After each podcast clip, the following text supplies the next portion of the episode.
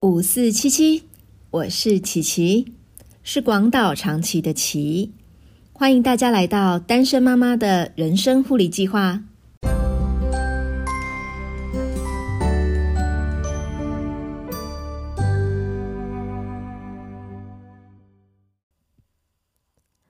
这一集的录音时间是十二月十九号星期天。嗯，这是个什么日子呢？今天的天气非常的干冷。有冬天的感觉。然后昨天大家刚刚完成公投，我还在努力我的考核业绩进度。李静蕾的事件还在不断的引爆，还有蔓延当中。公投当天，我投完票以后，就去公司帮客户大学刚毕业的女儿，还有他女儿的同学上一堂保险观念课。到家以后，女儿笑笑的跟我说，她昨天虽然很晚睡，可是她睡得很好。很舒服，已经很久没有睡这么好了。然后我发现自己好像要把下巴抬高一点，才有办法跟他对看，就赶快把他抓去照镜子。因为两个礼拜以前我跟他才刚对过身高，那时他还跟我一样高，怎么才过了两个礼拜？然后他说他睡了一个好觉以后就长得比我高了。之前他一直说他睡不好，睡不熟，不然就是说他睡不够，睡得很浅。所以我一直帮他想办法排解睡不好的因素，希望可以让他好好的睡觉。所以半年前我发现，诶，很多人在讨论一本叫做《为什么要睡觉》的书时，我也决定再来好好的研究一下关于睡觉这件事情。如果前几集你在听节目的时候，都因为觉得我的讲话速度太慢，忍不住按下了两倍快转键的话，恭喜你。这一集你终于不用再按快转了，因为这一集我会用正常的速度说话。因为这本书的内容其实蛮厚的，写的也非常的完整。如果要好好的分享，我认为这一集应该会非常的冗长，而且还会带有催眠的效果。所以我想只分享几个我觉得对我很有帮助的内容，包括咖啡因对睡眠的影响。然后因为家里有青少年，呃，主要是想要研究一下青少年跟睡眠的关系。再来就是关于做梦，还有让我们没有办法睡觉的因素。其他细节内容，大家有兴趣的话，可以再买回来自己看。这本书一开始的标题就写说，当睡眠缺乏成为一种流行病，然后就问读者说：“你自认过去一周睡眠充足吗？你还记得上一次不用闹钟就醒来，不用喝咖啡就感到神清气爽是什么时候吗？”如果你至少有一个答案是否定的，其实你并不孤单。在所有已开发的国家中，有三分之二的成年人无法满足每天晚上八小时的建议睡眠量。或许你也注意到自己在疲倦的时候会想吃更多的东西，这不是巧合。睡眠太少的时候，让你感到饥饿的那个激素，它的浓度会提升，而另外一种告诉我们已经吃饱的激素会受到压抑。所以，虽然你已经饱了，却还会想要再吃。睡眠不足保证体重增加，而且对于成人和儿童都一样。还有更糟的是，如果你尝试节食，却又睡得不够，会让你的努力白费。因为减掉的体重大部分会来自于肌肉，而非脂肪。因为我之前都在加医科诊所工作，我们的门诊也有看减重瘦身治疗。在食物上面呢，我们也发现，当病人太晚睡觉，或者是睡眠的时间太短的时候，他瘦身的成成效就很容易卡关。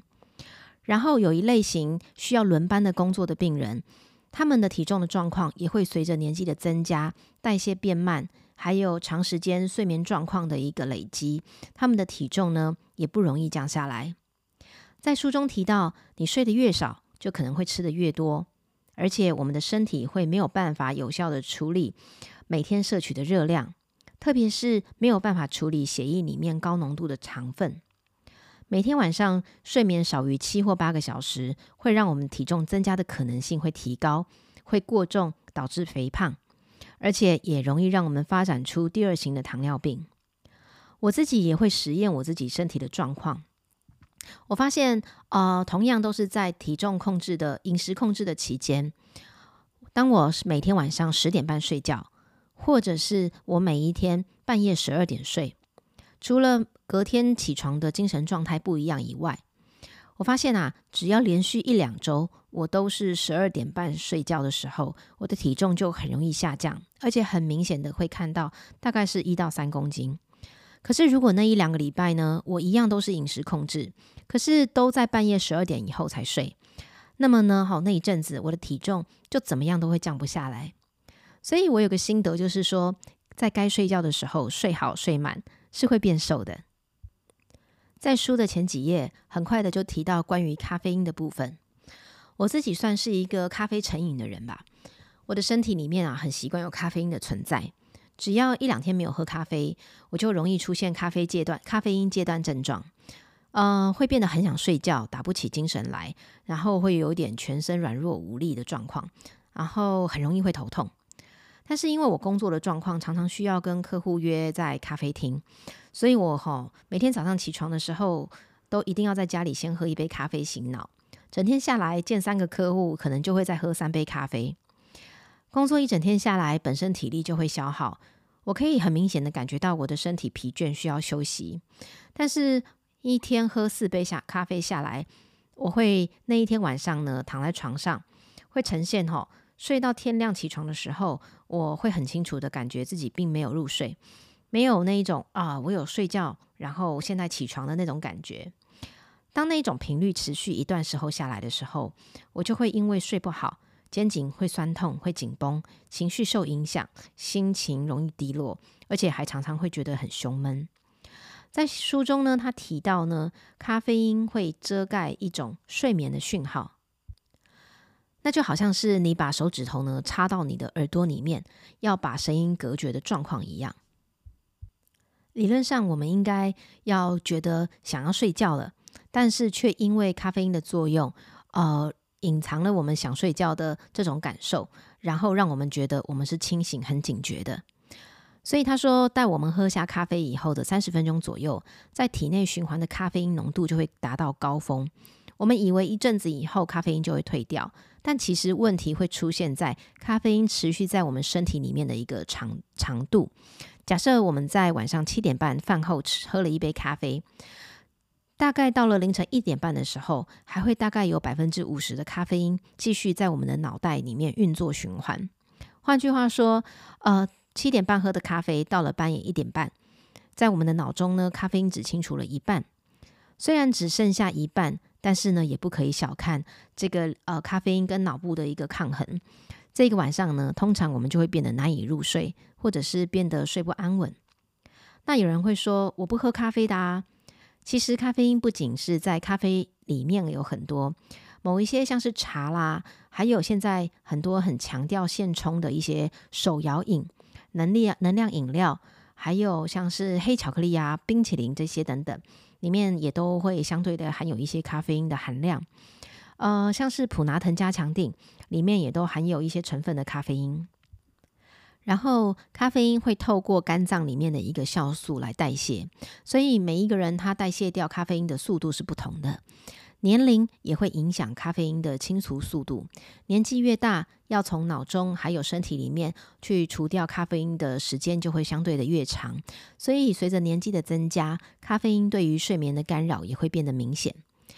嗯，看到这一段以后呢，我就开始有意识的观察我自己每一天喝咖啡的时间，还有那一天睡觉的状况，包含我大概花了多久的时间入睡，还有睡觉的品质怎么样，早上起床的时候我身体的感觉如何。我发现，当我比较晚喝咖啡的那一天，我通常都没有办法进入深层的睡眠，我会觉得自己都是躺到天亮，然后没有那一种有入睡的感觉。如果我克制自己下午两点以后我就不喝咖啡，那一天晚上不但我入睡的速度会变快，我甚至会感觉到自己上半夜的时候会睡得非常的深沉，然后下半夜的时候偶尔会开始做梦，最后我会在闹钟响之前我就逐渐的苏醒。早上起床的时候虽然会需要一点时间来醒脑，但是我的心情是平稳的，也比较不会有力不从心的感觉。自从发现这个事情以后，我就开始呢每天呃限制我自己，还有去控制我自己咖喝咖啡的时间点，还有喝咖啡的量。在跟客户约在咖啡厅的时候，我也会选择咖啡以外的饮料，让自己可以在晚上的时候可以拥有比较好的睡眠。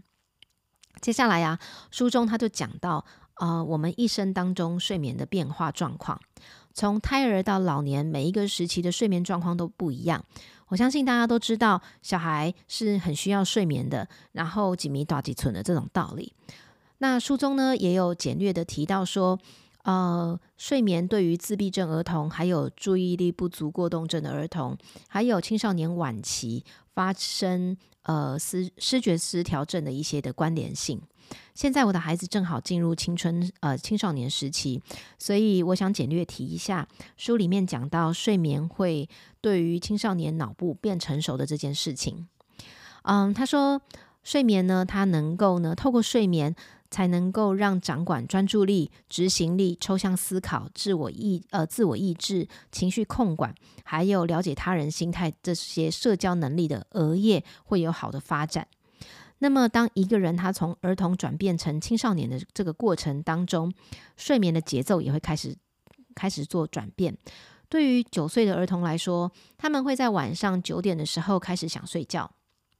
那是因为在这个时候，呃，他们的褪黑激素会会上升的关系。然而，同一个人当他长到十六岁的时候，他的褪黑激素上升的时间，还有睡眠的一个指令，都会比九岁的时候还要晚几个小时才来到。因为对于十六岁的人来说，晚上九点的时候，他们大部分都还没有什么睡觉的感觉，反而会请呃处于在清醒的高峰。可是，当父母的人在那个时候，他们的褪黑激素呢已经开始释放，然后呢要告诉父母说你该睡觉了。所以父母在那个时候已经感到疲惫。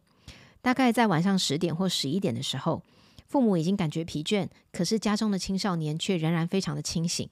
而且啊还要再等几个小时，青少年的脑袋才会开始降低清醒的程度，他们的睡眠才会开始。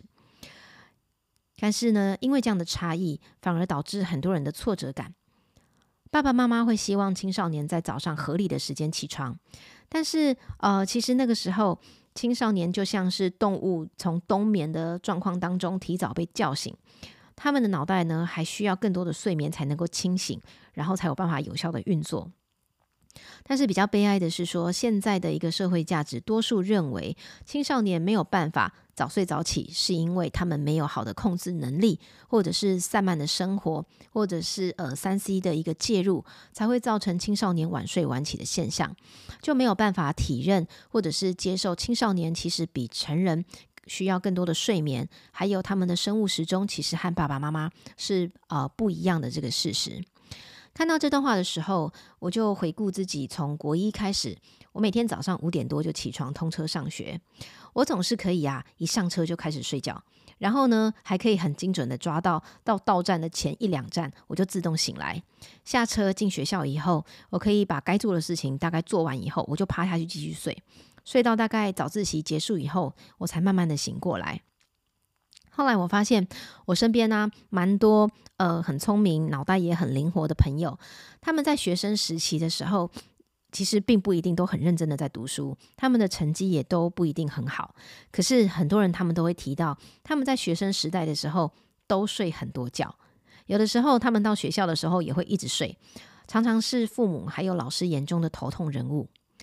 这样子一想以后，我就发现我比较能够体会现在我孩子们的作息的状况，也会比较开始放心自己早一点去睡，不用压着他们跟我要同一个时间去睡觉。那只要呢，他们把该做的事情做完以后，呃，我也啊，但是只要他们把他们该做的事情做完，我也会开始去催他们睡觉，主要是希望他们可以多睡一点。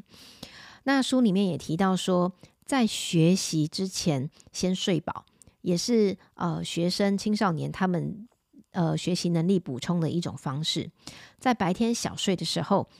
也是可以有有助于帮助孩子们的他们的呃青少年的记忆。所以啊，在学校的午睡就非常的重要。那在学习之前睡饱，可以增加学习的能力。那学习以后呢，书里面也有提到，学习之后的睡眠其实是可以帮帮助我们巩固记忆的哦。哦，看完这一段以后，我就会开始叮咛我的呃女儿，每天在学校一定要午睡。然后每次女儿到家以后，就会跟我说她很累。然后问我说：“你觉得我到底要先复习功课再去睡觉，还是先去睡觉以后再起来早一点复习功课？”那我就会呢跟他讨论，按照他工当天功课的状况，还有要复习的科目来陪他安排睡觉的时间，看看能不能透过睡眠来帮助他提升他学习的状况。书里面呢也提到一个很有趣的事情，就是睡眠可以修复记忆。举例来说，就像是电脑硬碟里面有某一些档案资料它毁损，然后导致没有办法存取。但是睡眠呢，它就在夜间的时候提供了修复的功能，把那些记忆记忆从遗忘中拯救出来。因此，你会在第二天醒来了以后，可以轻松而且准确的找到并且提取那一些一度无法存呃存取的记忆档案，就会造成呃前一天想不起来的事情，睡一觉以后就会发现啊，我想起来的这种经验。书里面也提到。当我们睡眠不足的时候，我们就没有办法评估自己的状况到底有多糟糕。因为当一个人他的睡眠如果连续几个月或者是几年受到限制以后，大家就会开始对自己的表现不好、警觉性降低，或者是活力减低，会变成是习惯。这一种疲惫感就会让我们呢会觉得啊，我的表现缺失，我的呃警觉性降低，活力呃减少，这些疲惫感其实是正常的。反而不会察觉说，其实是因为睡眠呃不足所造成的影响，我们就会开始对于自己的心力还有体力的状态去做妥协。其实并没有把我们并没有把睡眠还有这些问题把它连接起来。那根据流行病学家对于平均睡眠的研究，发现有数百万个人呢，在不知不觉当中，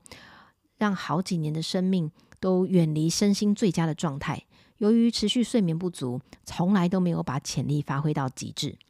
睡眠科学研究已经发展六十多年了，所以呢，这种状态让作者没有办法接受任何一个人说：“我一个晚上只要睡四五个小时就够了。”看到这段话的时候，我觉得好震惊啊！因为我一直知道，我从国一啊以后，然后到我再一次恢复单身之间，大概有快二十五年来的时间，我常常都受到睡眠问题的困扰。我就在发现，我就在想说，或许过去有很多重要的决定还有判断，在该有警觉心的那种那些时间点下面，可能都是因为长期睡眠的问题而影响了我的思考能力，导致我没有办法做出更适合的决定。所以啊，从现在开始，一定要想办法好好睡觉啊。接下来啊，呃，书中就提到，做梦其实呢，就像是一种夜间治疗一样。其实做梦是有功能的。他说梦。可以舒缓伤痛，而且抚平伤痛，并不是呢。他说，抚平伤痛的并不是时间，而是花在做梦的时间。而且啊，要是特定的梦，才能够让我们从痛苦当中解脱。有一位学者，他找了经历过非常痛苦情绪，还然后呢出现忧郁迹象的人。比如说，经历惨痛的分手，或者是痛苦的离婚的人，他在这一些人刚经历这些情绪创伤的时候，就开始收集他们每天晚上的梦境报告，发现只有在那一些事情发生的时候，然后呢，他们就有明显的在梦里面梦出自己痛苦经验的人，他们才后来呢就能够从那个比较容易从绝望当中解脱。大概在一年以后，他们的精神状态就可以比较恢复，临床上也可以判定他们比较没有忧郁的情形。虽然有做梦，可是却没有梦到那一些痛苦经验的人，他们则比较没有办法从他们痛苦的那一些事件里面摆脱，然后持续的呢就会被这一些忧郁的暗流给缠绕。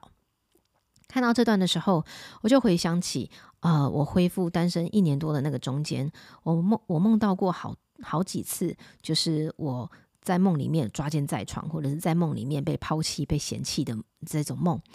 甚至啊，在早上起床的时候，我都是哭醒的。我躺在床上睡觉的时候，我都可以感觉到我自己在在哭，然后在叫。凑巧的是呢，我就差不多经历了这在这种状况下经历了大概一年半左右。我就好像整个人就开始清醒了，我就觉得我应该要开始过正常生活了，然后我就开始正常的生活，我的情绪也开始恢复的比较平稳，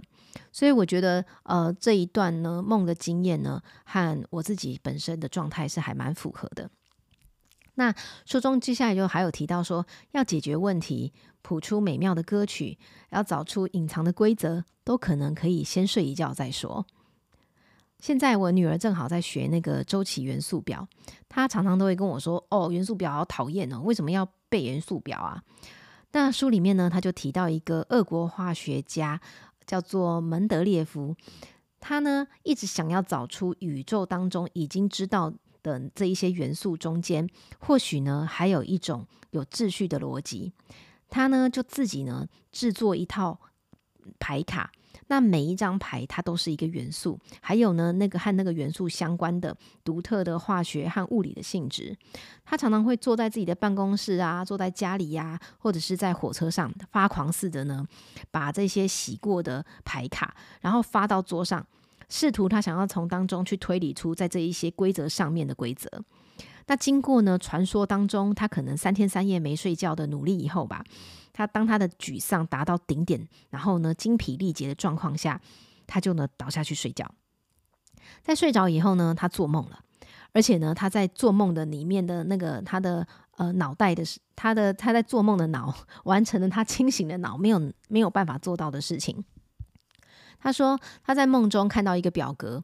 然后呢，每一个元素都按照要求的落在其中的一个表一落在其中的格子里面。醒来以后呢，他说他就立刻的呢动手呃把他看到的这些元素呢落在哪一格，然后呢把它记在纸上。后来呢发现呢经过实验证明以后，发现只有一个地方需要修改。然后呢，书中也提到一个例子，说保罗麦卡尼也分享过，他创造的他创作的歌曲里面有两首，呃，叫有一首是昨日 Yesterday，另外一首是 Let It Be，这两首歌都是他在睡觉时得来的灵感。书中也有提到滚石合唱团的基斯理查兹、科学怪人作者马来雪玛丽雪莱，还有爱迪生，都有透过睡梦中完成的创意事迹。那从一开始讲到这里，大部分都是为什么要睡觉，还有睡觉的好处。但是除了咖啡因以外，还有一些让你没有办法睡觉的原因。这包含了我们现在大家每天所用的平板电脑、手机，还有睡眠小酌，甚至闹钟这件事情。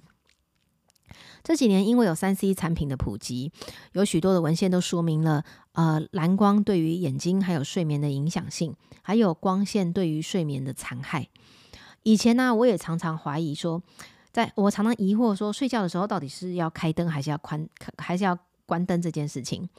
那自从我看了一些光线对于睡眠的影响性以后，我就决定说，睡觉一定要关灯，而且呢，房间要越暗越好，这样才不会减少褪黑激素的分泌，然后去造成呃对睡眠的量还有睡眠品质的摧残。那睡眠喝酒呢这件事情啊，酒精它会让睡眠的。它会让睡眠片段化，让人在晚上呢醒来好多遍。然后睡觉以呃喝酒以后的睡眠呢，其实不是连续的。那脑部就会因为缺乏这个修复的过程，然后酒精抑制了快速动眼期的一个呃活动，所以呢，就算是在下午或者是晚上喝喝下不多的酒，也都足以剥夺在我们睡眠当中的做梦阶段，还会影响我们学习的成果。那为了要满足现代的一个生活的时间表，我们常常都需要用闹钟来恐吓自己，说要赶快起床。尤其是啊，那种每十分钟就叫叫一次的闹钟，那几乎是每隔十分钟就用闹钟来恐吓自己的心脏还有血管系统，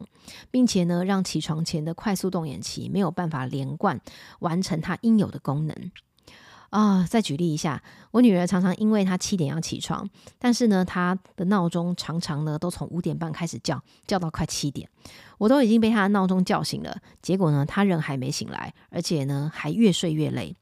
我就跟她说：“你既然都是七点才才要才爬得起来，你的结果都是七点起床，你为什么不干脆让你的睡眠周期好好的完成，至少还可以好好的多睡一个半小时？”但是呢，身为一个正在发展独立的青少年。妈妈的意见她通常都会打一点折扣顶多转到六点半。最后书中呢也提供了我们呃许多帮助我们可以睡好觉的方法。所以今天的护理计划就让我们呃来从里面呢找出一些项目来实验看看吧。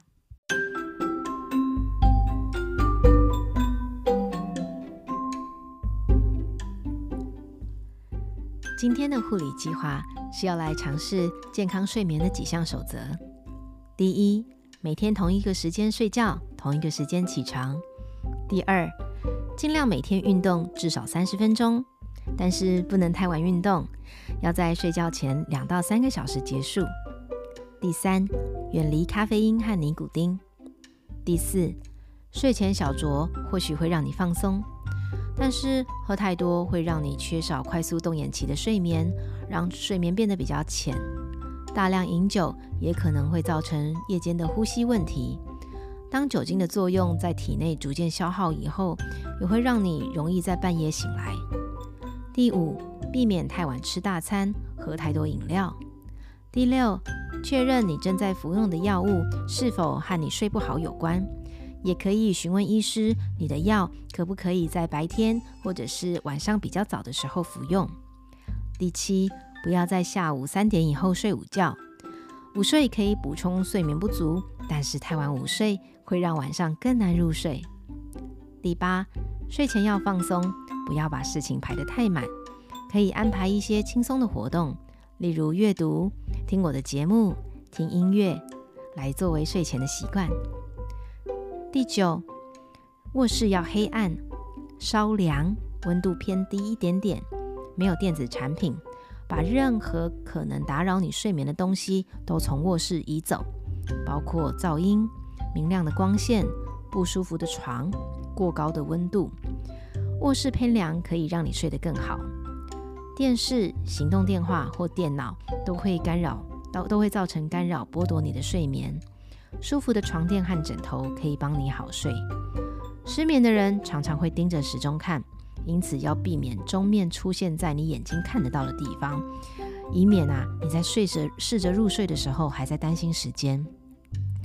十一，适当的晒太阳，试着每天在户外至少晒三十分钟的日光。最后，不要因为睡不着醒着却还躺在床上。如果你上床以后二十分钟仍然醒着，或开始觉得担心或焦虑，最好起床做些轻松的活动。直到有睡意产生，无法入睡的焦虑会让人更难入睡哦。